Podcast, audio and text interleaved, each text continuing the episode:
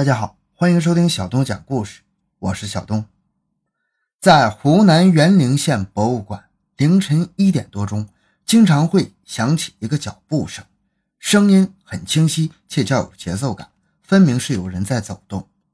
但回头去看时，却看不到人。发掘奇闻，寻找真相。更多精彩，请关注同名微信公众号“小东讲故事”。本节目由喜马拉雅独家播出。老曹最近很郁闷，他即将要失去工作了，倒并非是别人想辞退他，而他自己想辞职。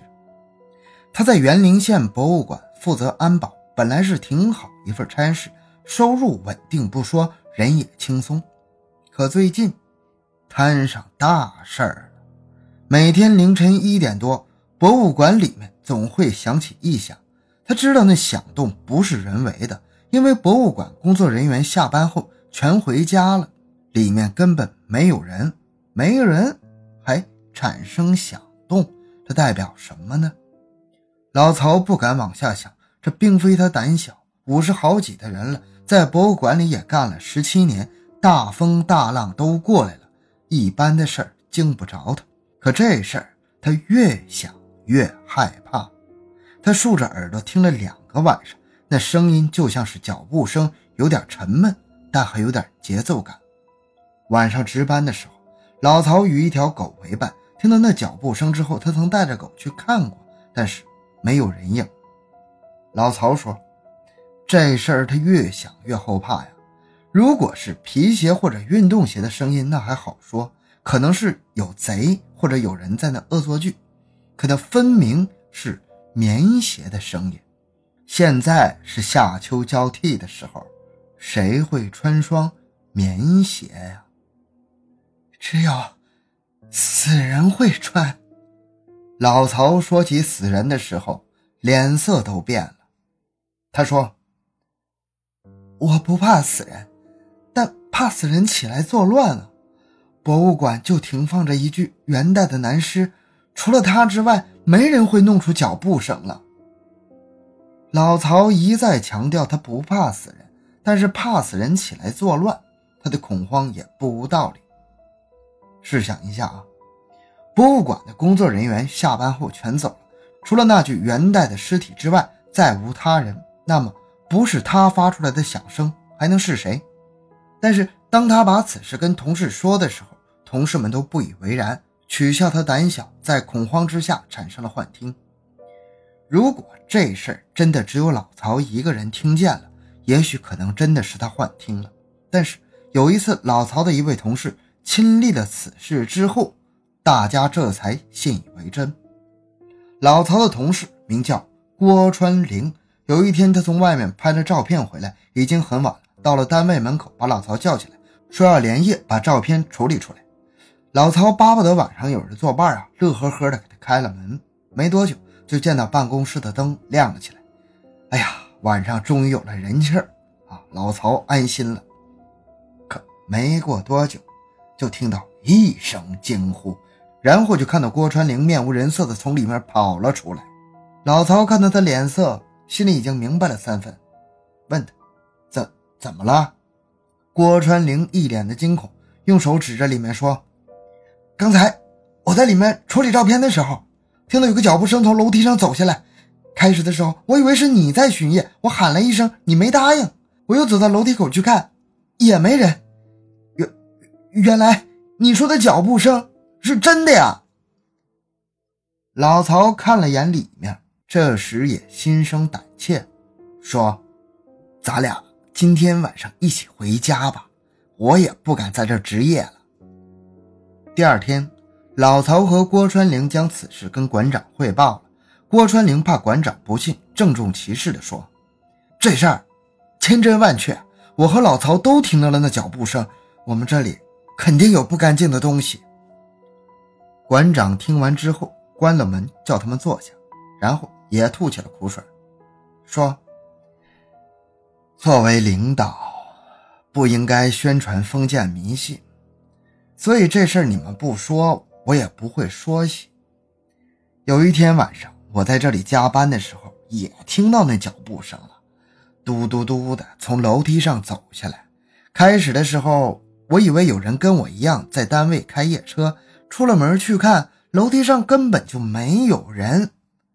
哎，我就知道遇上不干净的东西了。老曹和郭川玲本以为会被关起门来挨批评，听馆长说也遇到过这事儿，心里暗松了口气儿。老曹趁机提议说：“既然我们三个人都听见了，不妨抱成一团壮壮胆，晚上一起看看到底是什么东西在作怪。”郭川玲一听，脸色立马变了，说：“万一那要是元代干尸在作怪呢？”馆长觉得，毕竟这里是单位，要长期上班的，这样提心吊胆下去也不是个事儿，倒不如来个痛快，看看究竟是怎么回事儿。于是点了点头，我同意老曹的建议。我们有三个人，就算真是那干尸作怪，也不怕他，打不过还不能跑吗？这事儿就这么定下来了。他们决定当天晚上一起过来。再说老曹等三人去探秘之前，有必要把博物馆的情况以及那具原具干尸大体交代一下。元陵县博物馆的办公地点实际上是在一座寺庙里面，这座寺庙的名称叫做龙兴讲寺，地处湖南西部山区，面朝沅水和酉水两条大江。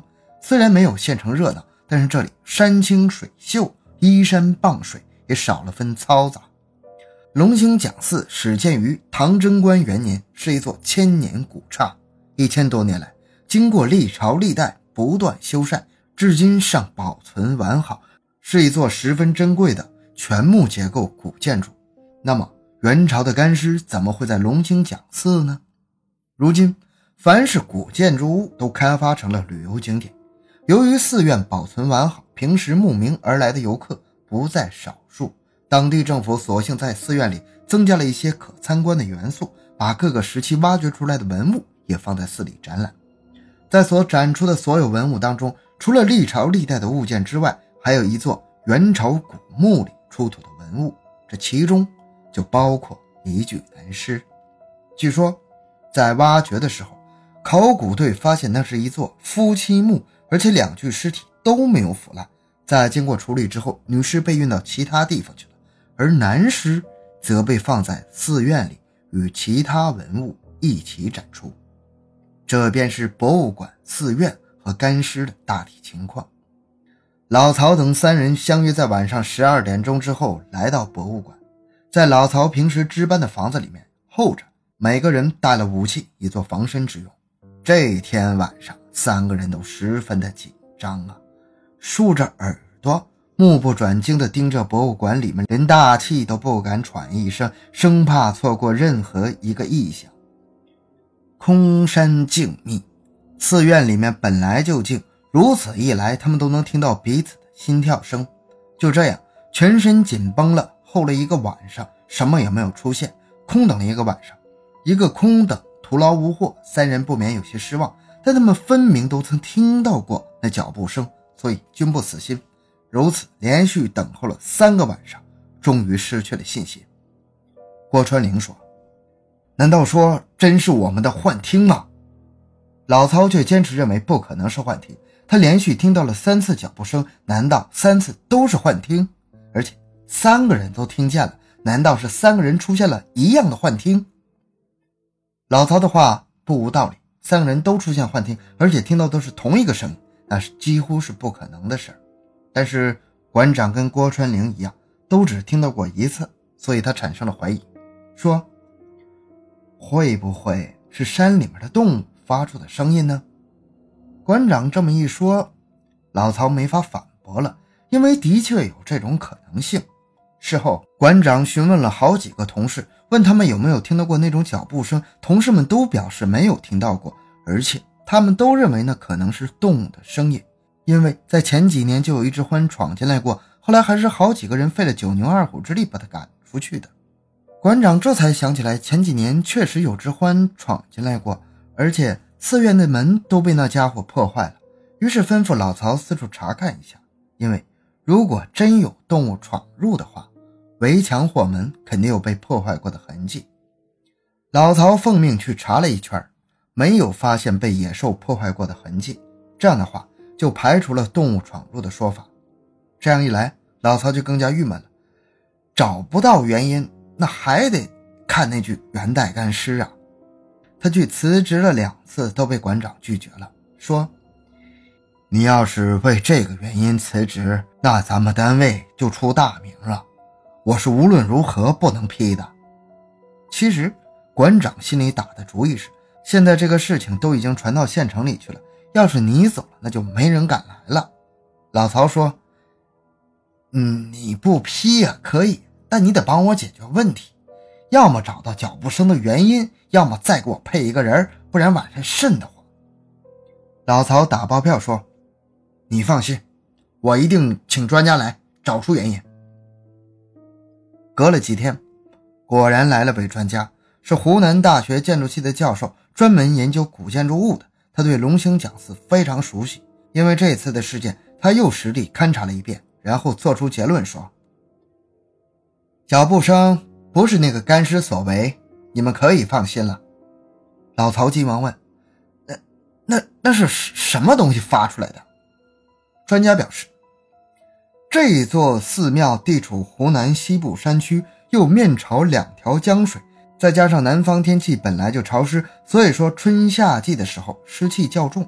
寺院为木结构建筑，湿气重时木板自然就容易受潮。而一到了秋季，天气突然干燥，受湿度和温度的影响，木板衔接处就容易变形，木板与木板之间就会形成错位。那个所谓的脚步声，就是木板错位过程中产生出来的响动。木板。错位的响动，馆长想起他们三个人紧绷着神经蹲了一夜的情形，不由得笑了。老曹提心吊胆这么多天，面对这么一个简单的答案，似乎还有些将信将疑。木板的声音，那怎么那么像脚步声呢？专家说，其实木板的声响本来不像脚步声。你们听到的脚步声是经过自身心理转换过后的声音，也就是所谓的心理暗示。你越害怕什么，脑子里就会越出现什么，这是人类的正常心理。博物馆里面有一具元代男尸，对吧？老曹在值夜班时，任何声响都会联想到那具男尸，而且这种心理上的暗示有连锁反应，会传达给第二个人、第三个人，因此就会出现相同的幻听。老曹听完这一番解释，心里暗舒了一口气，暗想以后自己可不能再这么疑神疑鬼的了。当然，辞职也就不需要了。好，这故事讲完了。小东的个人微信号六五七六二六六，感谢大家的收听，咱们下期再见。